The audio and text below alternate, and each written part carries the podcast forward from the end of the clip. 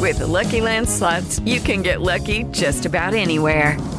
This is your captain speaking. Uh, we've got clear runway and the weather's fine, but we're just going to circle up here a while and uh, get lucky. No, no, nothing like that. It's just these cash prizes add up quick. So I suggest you sit back, keep your tray table upright, and start getting lucky. Play for free at LuckyLandSlots.com. Are you feeling lucky? No purchase necessary. Void where prohibited by law. 18 plus terms and conditions apply. See website for details. Bienvenidos a Expediente Criminal, el espacio donde semana a semana les relataré los casos criminales más insólitos de América Latina.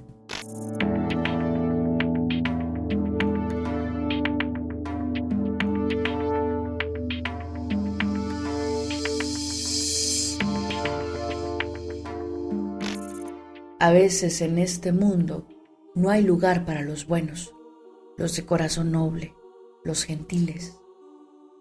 ¿Cómo un joven emprendedor, estudiante, querido por todos, de buena familia, puede aparecer sin vida de un día para otro? ¿Cómo sus sueños por los que venía luchando se le pueden arrebatar en un segundo?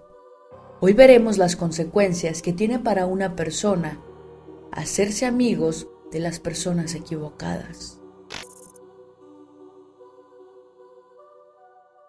Corría el año de 2017 en Tegucigalpa, la capital de Honduras, y la vida de Carlos Emilio Collier Núñez iba viento en popa. A sus 20 años se encontraba estudiando ingeniería, aunque su sueño era ser piloto de aviación. El hijo de Tatiana Núñez y Carlos Collier padre estaba cumpliendo el pedido de su madre de estudiar una carrera universitaria antes de dedicarse a los aeroplanos. Además, tenía un emprendimiento, del cual era jefe, una empresa llamada Platinum que estaba progresando. Si bien sus padres estaban separados, ambos mantenían una buena relación y él pasaba la mitad del tiempo en casa de cada uno. Tenía horarios determinados para salir y volver a su casa, y los respetaba mucho. Al ser hijo único, era muy consentido tanto por sus padres como por el resto de su familia. Por lo que podemos saber hasta ahora, su vida parecía casi perfecta. Pero había un pequeño problema. Uno de sus grupos de amigos no gustaba nada a sus padres. Estos jóvenes, Carlos Alfredo Alvarenga, alias Susano, como lo llamaremos a partir de ahora, José Carlos Zamora Mejía, Olga Marina López Ferrufino, Elías Taufik Chaín y James Alexander Ocono lo estaban llevando por el lado del mal. Habían comenzado a juntarse hace algunos años, se habían conocido en el barrio. Sus juntadas consistían casi siempre en beber alcohol y fumar marihuana, cosa que Carlos le había comentado en una ocasión a su madre. A diferencia de él, estos jóvenes no parecían tener interés en su futuro y se pasaban la vida de fiesta.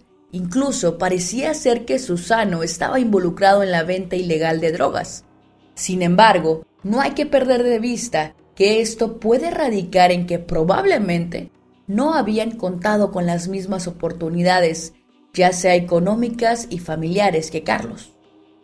Uno de estos amigos tenía la aprobación de su madre, Zamora, ya que había sido su compañero desde la infancia. Quedémonos con este dato porque es importante. Tatiana y Carlos padre habían llegado incluso a enviar un año a Estados Unidos a Carlos para alejarlo de ese grupo, pero al volver había retomado la amistad. Carlos defendía a su grupo de amigos. Su corazón noble no supo ver lo que se venía. Más allá del presentimiento que tenían los padres de la víctima, hasta el día de los acontecimientos, no había sucedido nada lo suficientemente fuerte que pudiese predecir lo que vino después. El día 11 de octubre de 2017, Carlos había ido junto a su padre a matricularse a la universidad. Al volver, su amiga Olga había pasado por su casa y se había quedado un rato con él en su habitación. Discutieron acaloradamente y ella se retiró. Caída la noche, alrededor de las diez, Susano tocó la puerta de la casa de Carlos y le pidió a su padre que lo dejara salir con ellos. El señor Collier se negó y entre insultos intentó echar a Susano. Sin embargo, Carlos salió en defensa de su amigo y finalmente su padre terminó cediendo. Un auto Suzuki azul pasó por la entrada del hogar de Carlos y él se subió. El mismo estaba conducido por Alexander mientras que Elías era el copiloto. En la parte de atrás viajaban Olga, Carlos, Susano y Zamora. Emprendieron camino hacia una fiesta.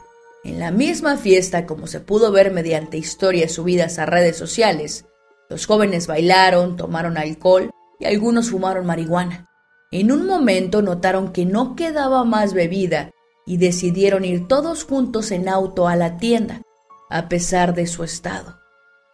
Una vez que vuelven a subirse al auto, empiezan las distintas versiones de la historia. La primera versión de esta terrible historia, contada por los supuestos amigos de la víctima, cuenta que estaban viajando en el auto, embriagados, con música muy fuerte, cuando Carlos sacó un arma y empezó a mostrarla al resto, regodeándose, refiriéndose a la misma como un juguetito. Por la errónea manipulación, el arma disparó para varios lados y dos de los tiros cayeron en su cabeza. Un caso un poco extraño. La segunda versión dice que si bien Carlos tenía el arma, no la sacó para presumir. Al parecer, lo que habría sucedido es que empezaron a discutir fuertemente con Susano. Algunos cuentan que fue por drogas y otros que fue por un problema de mujeres, ya que al parecer Olga, la única integrante mujer del grupo, había tenido relaciones sexuales con ambos el mismo día, y los celos se desataron. Carlos sacó el arma y efectuó los disparos, pero de nuevo, por no saber manipular el arma, se pegó dos tiros él mismo. La última versión, que es la que justicia tomó como real, dice que Susano cargaba su propia arma debido a los negocios ilegales que llevaba, y que fue él quien efectuó los disparos hacia Carlos. Quizás con el objetivo de plantar falsas evidencias, dejó cinco perforaciones en el techo del auto, cuatro de casquillos de metal amarillo y una bala de metal casi deformada. Eran demasiados disparos para haber sido accidentales. Finalmente, estas tres versiones desembocan en lo mismo. Carlos había caído muerto y sangraba en las piernas de Olga. Susano le pidió a Alexander que estacionara el auto. Se bajó, corrió a esconder el arma y volvió al carro. Como al tomarle el pulso vieron que no había resistido, decidieron no llevarlo al hospital, sobre todo porque decían que los encarcelarían por el consumo de alcohol. ¿Qué decidieron entonces hacer con su amigo? Lo tiraron a un basural a unas cuadras de su casa, así como si su vida no valiese nada.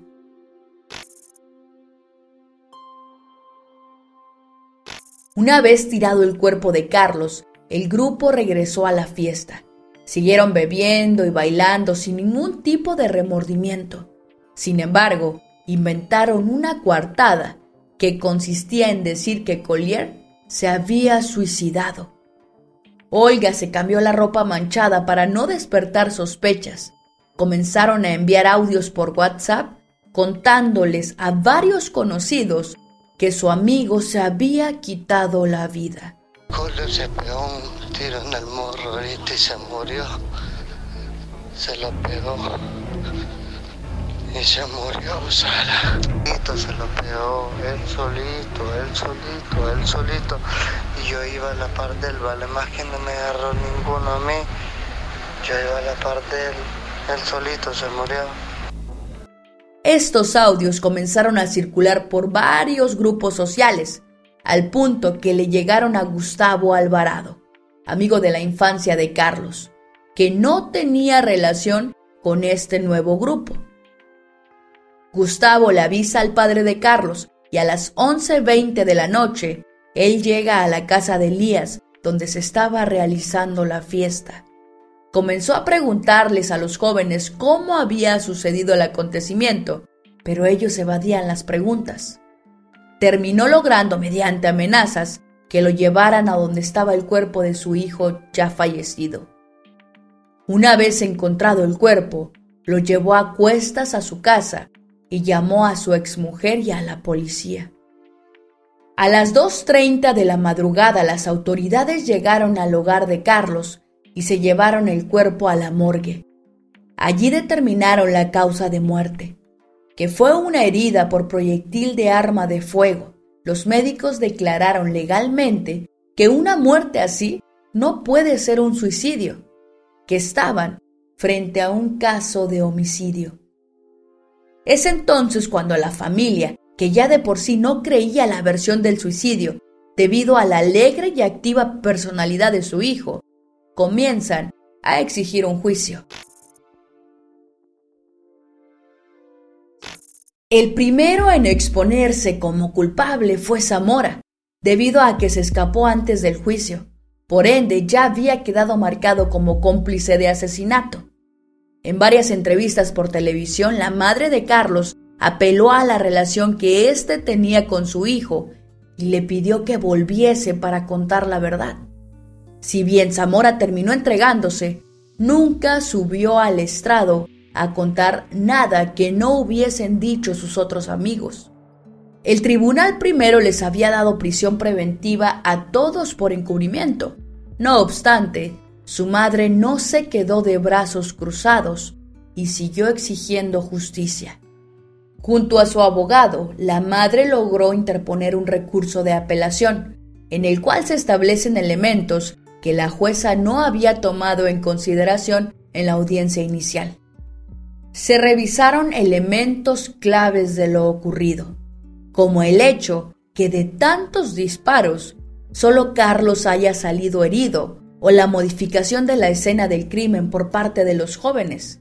Un testigo que no quiso ser identificado afirmó que la noche de los hechos se cruzó a Susano, que estaba portando el arma y alardeando que se había llenado de sangre.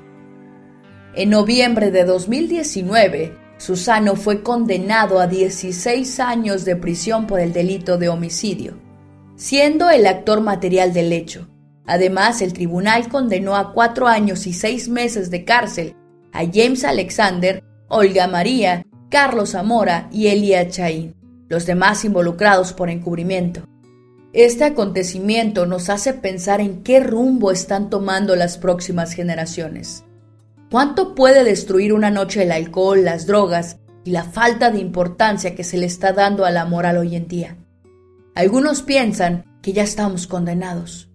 Los más optimistas, sin embargo, dicen que aún estamos a tiempo de encarrilar un mundo que cada vez a mayor velocidad parece virar hacia el caos. ¿Cuál será la verdad? Lo lograremos al final del camino. Muchísimas gracias por escuchar hasta el final. Si tienen algún caso que recomendar, lo pueden hacer llegar a las distintas redes sociales que siempre les dejo al final de la descripción de cada episodio y a su vez este podemos platicar sobre algunos casos y sobre algunas teorías que puedan tener en mente de los casos que ya hemos relatado aquí en Perfil Criminal y Expediente Criminal. Por mi parte ha sido todo chicos, ya lo saben, mi nombre es Tania Mino, esto fue Expediente Criminal y nos escuchamos la próxima semana.